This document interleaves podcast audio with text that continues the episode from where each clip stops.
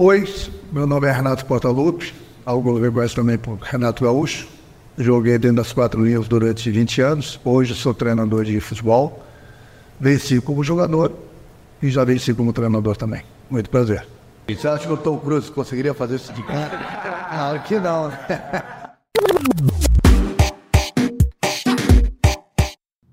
Essa figura que vocês escutaram aí é o Renato Portaluppi. Ele tem 61 anos e hoje é técnico do Grêmio. Clube onde ele é ídolo, onde ele é o estátua, onde ele é referência de várias gerações. A entrevista pro Abre Aspas foi gravada no hotel onde ele mora, que, é, que fica em Porto Alegre, muito próximo da Arena do Grêmio e muito próximo do aeroporto de Porto Alegre. O que parece uma coincidência, mas tem muito a ver com esse personagem do futebol brasileiro. Renato foi ídolo no Grêmio e ainda é. Foi muito ídolo no Flamengo, no Fluminense e teve boa passagem pelo Botafogo. Até bem pouco tempo atrás, como treinador, ele era cogitado na seleção brasileira. Nessa entrevista, ele fala de uma maneira um pouco inusitada de, a como reagiria a um convite da seleção. Com aquelas frases de efeito de sempre, Renato fala da infância dura em Bento Gonçalves, quando começou a trabalhar muito jovem, criança praticamente, da vida e das festas que todo mundo sabe que ele teve como jogador, da vida de treinador também e de um típico bom vivan da praia da Zona Sul Carioca. Se você for pegar todos os títulos que eu ganhei, eu comprei os títulos no meu grupo. Todos os grupos nos quais eu, trabalhei e nós somos campeões, praticamente 90% ninguém acreditava no grupo. E o que, é isso se não for trabalho? Vai, pergunta o que é isso. O ano passado, eu consegui, numa fase ruim do Grêmio, é, arrumei é, três, quatro esquemas. Rapidinhos. Três, quatro esquemas que deram certo. Como que é isso? Para alguns caras da imprensa, o treinador bom é o que fala, que não tenho nada contra ninguém. É o que fala bonito, fala palavras difíceis e passa um mês, um mês não, uma semana na Europa, dez dias, eu fui estudar. Esse é bom para alguns da imprensa. Aí eu te pergunto, se você é médico, se você vai fazer curso na Europa, você sendo médico, você aprende o que numa semana? Diferença, o estágio por mas você. Ah, tem muita gente que vai, fica uma semana na Europa, 10 dias, quando fica esse tempo, volta. Eu fui estudar na Europa. Aí alguns caras declaram, não, estudou na Europa uma semana, dez dias. A minha sabedoria está aqui. A minha sabedoria eu aprendi com os treinadores, com alguns que eu trabalhei, e a experiência, a faculdade da vida me ensinaram outras coisas. E da minha cabeça tem muita coisa. Muita coisa. Eu tenho mais de 200 números de telefone na minha cabeça. 200 o quê? Mais de 200 números de telefone na minha cabeça. Fixo também? Fixo. Não, fixo não, celular. Aí os caras, como é que pode? Eu falei, é, pois é, eu gravo. Eu gravo as coisas, tenho facilidade de gravar as coisas. E, é, o assessor de imprensa, isso é um do. sabe das coisas. Eu pego, já sei quem é. Tum, tum, tum, tum. Então eu gravo, vejo, gravo, entendeu? Cada um tem sua maneira de trabalhar. Cada um tem sua maneira de trabalhar. A, a, a, a, a principal qualidade do treinador é saber é, é, ser gestor do grupo. É lógico que você tem que entender o futebol, é, na parte tática, na parte técnica, tem que entender, ó. Tem 20 anos dentro do campo, lógico, desde sempre mas você gire, ser gestor de um grupo de 30, 35 jogadores todos um dia, eu nunca tive problema com jogadores. Quer dizer, então ali você. A coisa que eu vou aprender, eu gosto que eles trabalhem com alegria, eu gosto que eles cheguem no clube com alegria, do que chegar no clube desanimado, pô, lá vou eu entrar naquele clube, aquele treinador, aquele. Não. Então, para isso, aí sim eu vou te falar uma coisa, isso é uma qualidade que poucos você conta na mão. Mas eu, eu trabalho, primeiro porque eu gosto, gosto de sempre fazer alguma coisa pelo futebol. Gosto de ajudar as pessoas, entendeu? É, aconselhar meus jogadores, ajudar a profissão, né? E ao mesmo tempo, é lógico, eu consigo me divertir um pouquinho quando vou para o Rio de Janeiro. Aí as pessoas não entendem, você gerinho daqui, você daqui, daqui. Às vezes eu tenho um dia de folga, eu vou para o Rio, parece que o planeta virou de cabeça para baixo. Parece que você abandonou o emprego, é isso? Não, que eu faço o que eu quero no Grêmio, abandonei o emprego. Cara, tô de folga. Se eu fui pro Rio de Janeiro, é porque eu fui liberado. Eu tenho o presidente, tenho uma diretoria. Eu não decido as coisas no Grêmio. Eu vou lá, converso com eles, eles me liberam, eu vou. O que aconteceu foi o seguinte: é uma regra, tá? O técnico falar com os jornalistas depois do jogo. Ainda mais depois de um clássico, ganhando, perdendo, empatando. Só que ontem, assim que acabou o jogo, o Renato se mandou pro Rio de Janeiro. Eu sou, um dia, o mundo vem abaixo. Cara, não dá pra entender vocês. Não dá, claro, só, mas não dá pra entender vocês. Não dá, não dá, não dá pra entender vocês. Não, se eu sumir daqui, parece que sumiu o, o Rio Guaíba. Cadê o cara? Foi pro Rio, meu Deus do céu, ele foi pro Rio, como é que pode? Eu não planei dar minha folga pro Rio. Eu não vou dar exemplo que cada um é cada um, cada treinador tem seus problemas, cada treinador ele tem uma relação com, com o presidente, com a diretoria. Mas nós tivemos dois exemplos agora, há uns dias atrás. Dois treinadores no Brasil se apresentaram uma semana depois, dez dias depois. Inclusive um aqui do Sul, que eu me dou com ele. Até o treinador dou com Que eu não tenho nada a ver. Se ele se apresentou depois, ele tem seus motivos. Não é problema meu. Cara, eu acho o tamanho proporcional que eu alcancei foi pelos meus méritos. Perfeito. Sim, ok. Então, então, as pessoas da empresa, claro, não são todas. Sempre dois, três. só. Então, essas pessoas deveriam bater palma por estar trabalhando no Rio Grande do Sul. Porque eu estou trabalhando aqui, eu, eu faço muito pelo Sul. Muito, muito pelo Grêmio. Eu sei que o Grêmio faz muito por mim também. Então é preferível as pessoas da imprensa, essas duas, três pessoas, terem pessoas desse nível trabalhando aqui do que não ter. Entendeu? Então, se eu estou trabalhando esse tempo todo no Grêmio, é porque eu estou dando resultados. Ontem no Globo Esporte, o Renato desabafou. Doutor,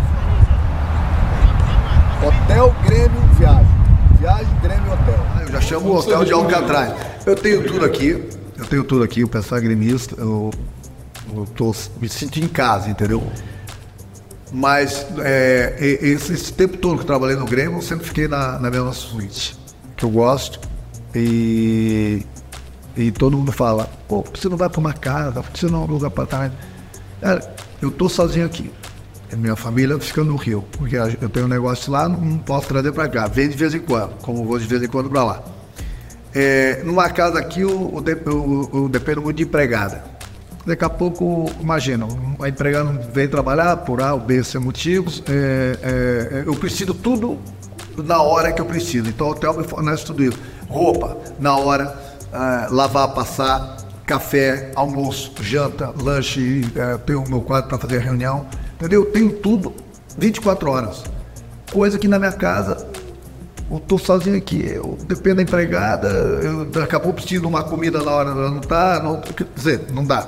Então, para mim, a melhor coisa é, é o hotel. Renato Portaluppi, imortalizado. Foi às 7 horas e 3 minutos da noite de ontem que a espera de Renato acabou.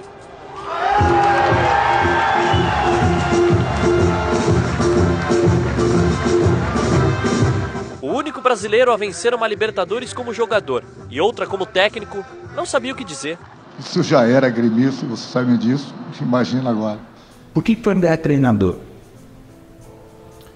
Posso ser sincero? Posso ser sincero? É. Para calar a boca de 1 ou 2% da imprensa. É só por isso? Também. Para ganhar dinheiro, que a minha família ainda precisa, preciso ajudar mais um pouco minha família. Entendeu? E para mostrar para algumas pessoas da imprensa que não entende nada, tá lá no ar-condicionado, que não aparece no treino, quer criticar o treinador no dia do jogo, o cara não sabe o que se passou com o jogador, ele quer criticar porque o treinador tirou o jogador, ou quer criticar porque o, joga- o treinador não botou o jogador, eu pergunto, o que, que ele sabe sobre o jogador? Quem sabe o treinador? Por que, que ele tirou? Por que, que ele não está jogando? Ah, o celular hoje é a pior doença para jogar no futebol. E para o treinador, né? Que, ah, Proíbe no, no vestiário. né? tem horas que sim. Horas que sim. Tem, eu tenho, tem horas, horas para tudo. Porque eu tenho a caixinha. É uma coisa minha antiga. Então eu vejo nos clubes a caixinha, hoje em dia, ela é fundamental. E comigo ela vai, por onde eu for, ela vai, as regras vão comigo, onde trabalhar. Hoje não tem caixinha, vira bagunça. Hoje em dia, com esse celular, meu Deus do céu, cara. Eu já falei pra eles, uma hora desse o cara vai cair dentro do campo, vai entrar máquina, vai tirar nesse tempo, alguém vai meter a mão dentro da sunga, puxar o celular e fazer a ligação. Só tá faltando isso.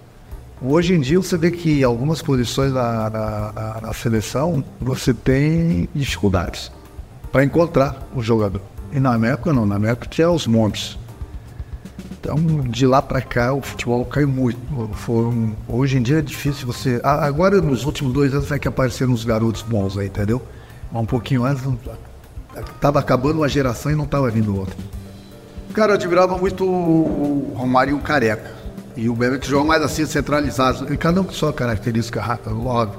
Eu gostava do contato do adversário, porque me garantia na força, entendeu? Então eu jogava um pouco mais sempre fora da, da área. Mas eu admirava muito a- as características desses jogadores dentro da área, que os caras eram gênios, né? Os caras pensavam numa velocidade muito rápida, estava sempre na frente do adversário. Bebeto, Romário, Careca, cara. Então a gente aprende bastante com, com esses caras aí.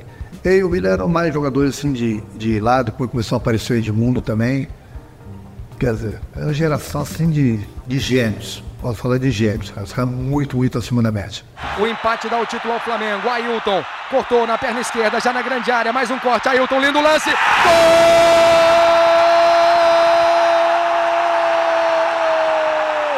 É do Fluminense!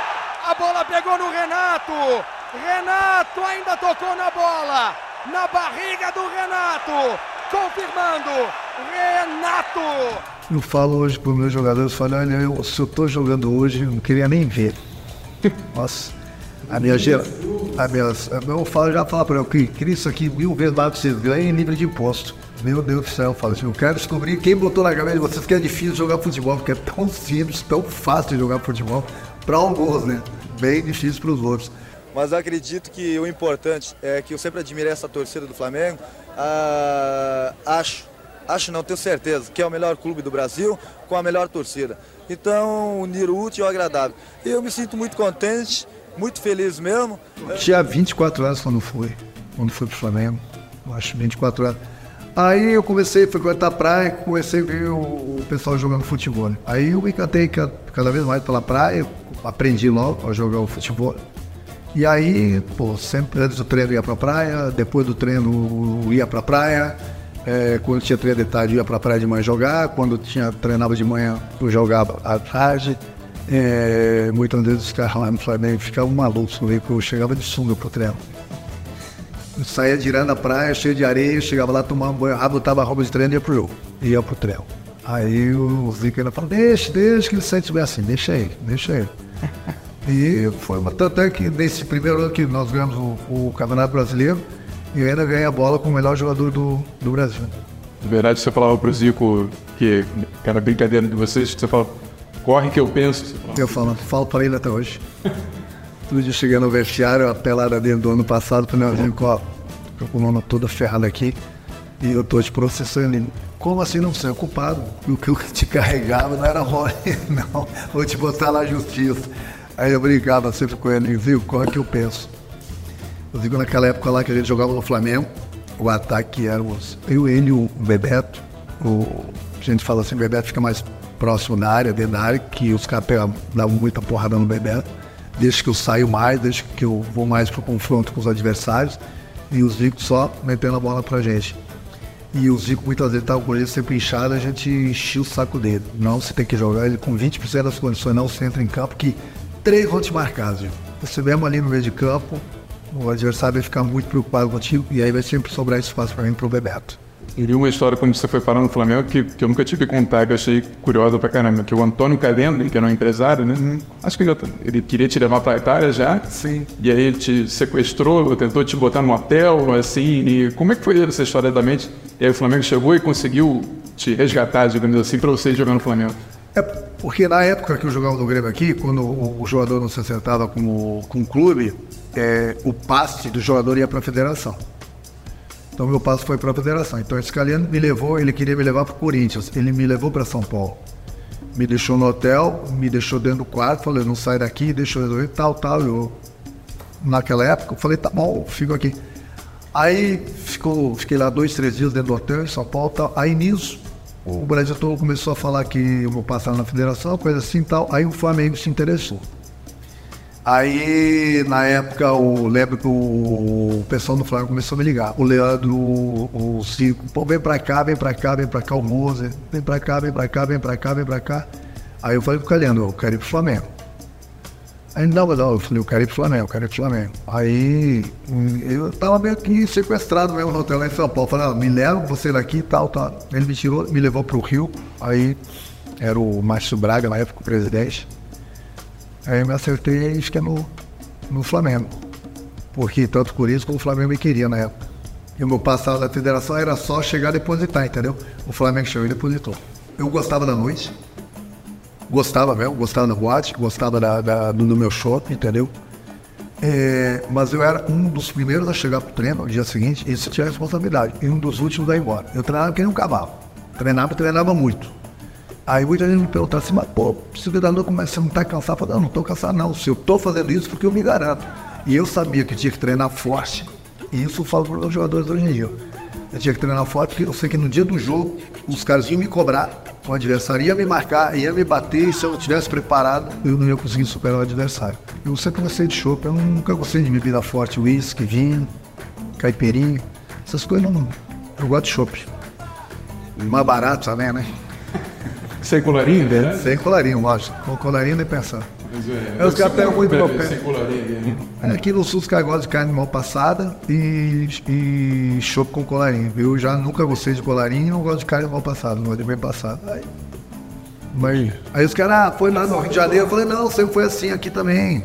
Cara, deixa eu falar uma coisa pra você, Eduardo. O, o malandro é o cara que não sabe assar churrasco. Eu vou te falar por quê.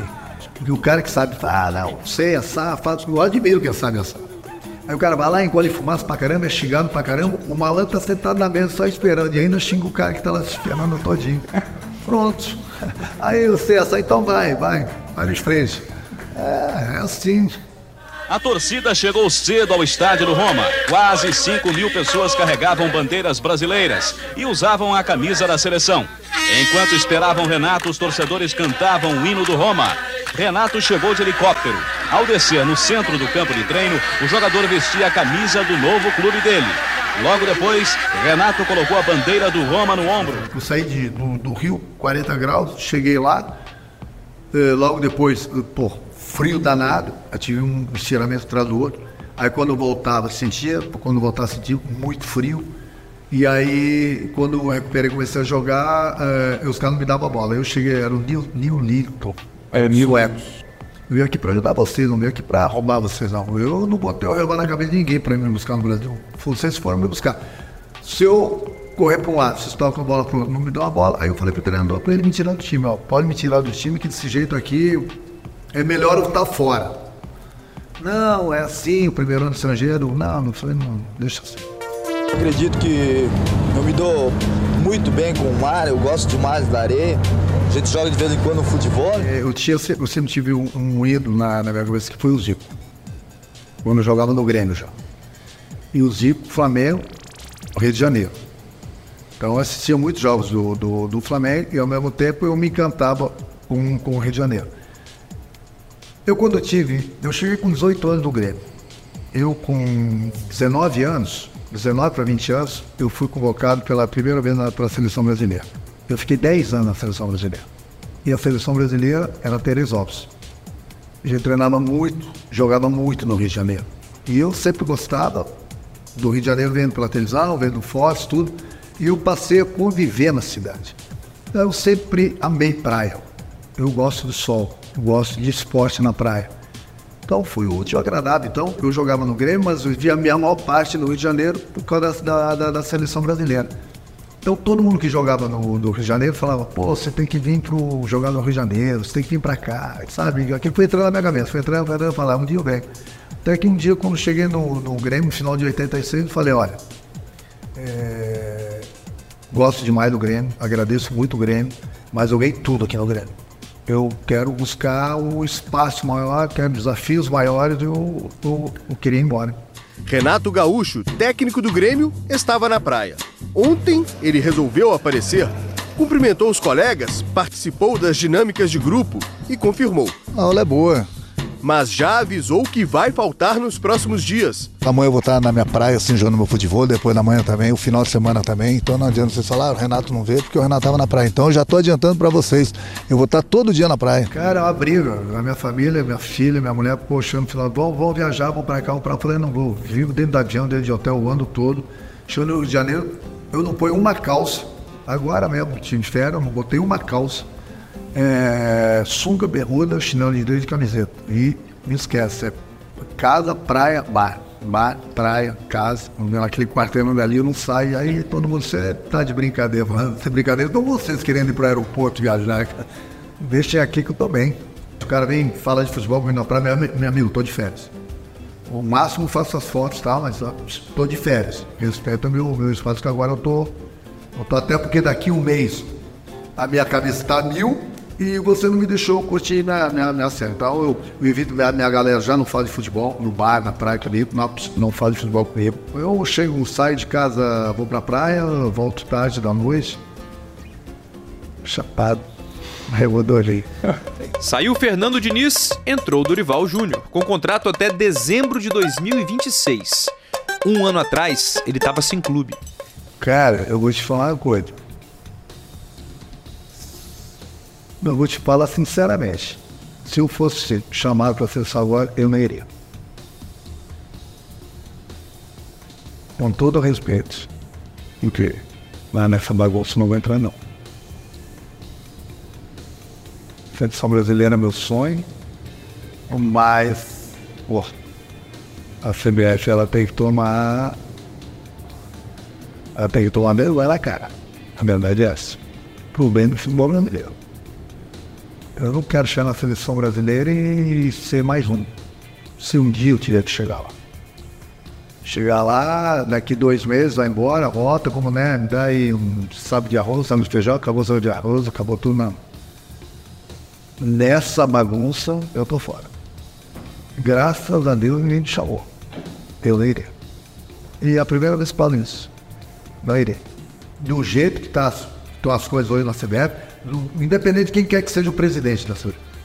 A CBF ela tem que tomar vergonha na cara. Isso, não, não, o Dorival mereceu. Eu liguei para ele. Então. Falei com ele. Deus parabéns para ele. Deus parabéns para ele. Ótimo. O grande treinador merecia a oportunidade, entendeu? Eu tô falando de mim. Sim. Se no lugar dele, se alguém tivesse me chamado do jeito que tá a CBF, essa bagunça da CBF hoje, tá de fora. Ainda bem que ninguém me ligou. Mas ele, ele merecidamente foi chamado. Ele aceitou. Cada um é cada um. Eu não teria. Passando pela ponta esquerda. O cruzamento para a área. A chance, Renato. Agora, pé esquerdo. Gol!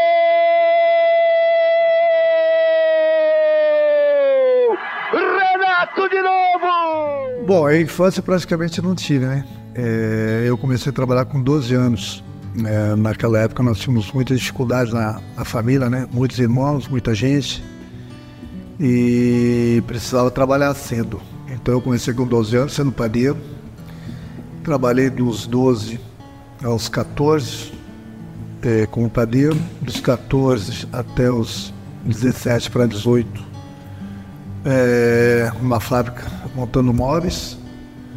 E nesse tempo sempre jogava pelada no, no colégio, jogava o torneio na, na, na, entre as fábricas que tinha é, vôlei, basquete, futebol de salão, futebol de campo, e eu participava de todas as competições. É, num dia o cara me viu na rua, eu estava com a minha mãe, ele falou que estava precisando de um, de um garoto para trabalhar na padaria, eu tinha 12 anos apenas, pensei que minha mãe não fosse deixar, eu pedi, insisti, não, me deixe para eu poder ajudar, e ela me deixou, eu fui, mas não era conhecido não, nem, nem um parente. Era uma escadinha praticamente.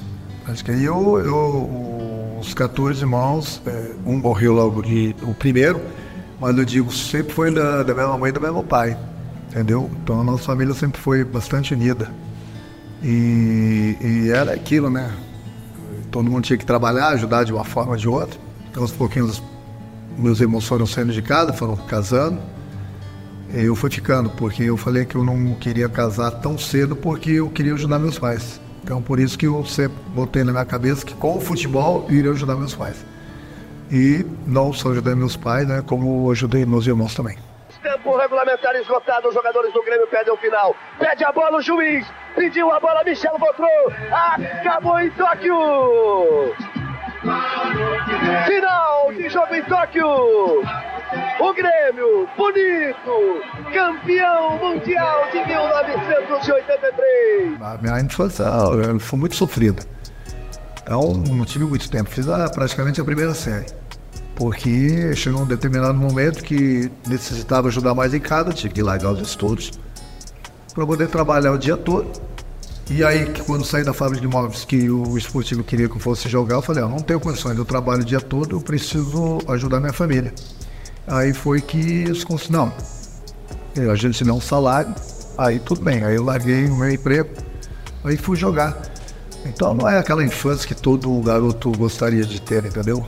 Foi sofrida assim, entre aspas, mas ao mesmo tempo eu amadureci cedo, entendeu? Por tudo que eu, que eu passei lá atrás. Não me arrependo de nada. É, eu ainda tive um baque, né, com, com, quando eu tinha 19 anos, 19 para 20, uma coisa assim, foi em 81. Um ano depois que estava no Grêmio, eu perdi meu pai. Quer dizer, aí eu tive que virar pai de família mesmo, né? Eu já ajudava pra caramba. Aí que mais eu botei na minha cabeça que eu tinha que atrás da, da, da minha profissão para poder ajudar minha família, que a minha família já começou a depender muito de mim. Eu comecei a botar tudo em casa, entendeu? E aos pouquinhos fui, fui ajudando, fui ajudando, fui ajudando. E eu sempre tinha aquilo na, na cabeça de ganhar cada vez mais, correr atrás para poder ajudar minha família toda.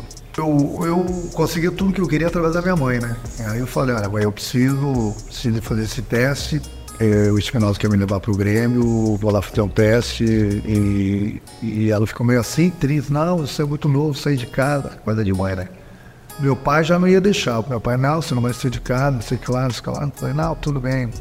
Ajeitei tudo, pulei a janela no dia seguinte, lá de acordo com a minha mãe, cedo, 5 h da manhã, saí pela janela, ralei, o meu pai acordou logo em seguida já né, tinha partido para a vida. Agora, vamos festejar juntos esse título, acho que um título inédito para o Grêmio, muito bom. Eu acho que o mais importante é a felicidade de todo mundo. E destacando principalmente a garra e vontade que cada jogador entrou em campo, depositando sangue até em campo para ganhar esse título. É, eu sempre tive um sonho de ser, me tornar um jogador de futebol. Sempre falava em casa, você é jogador, você é jogador, você jogador. Nada me tira da cabeça, ser um jogador, tal, tal. Todo mundo levava na brincadeira. Eu fui crescendo, fui, é, fui gostando cada dia mais de futebol. Às vezes no colégio eu saí um pouquinho antes das aulas para jogar com outras turmas que já tinham saído da sala de aula.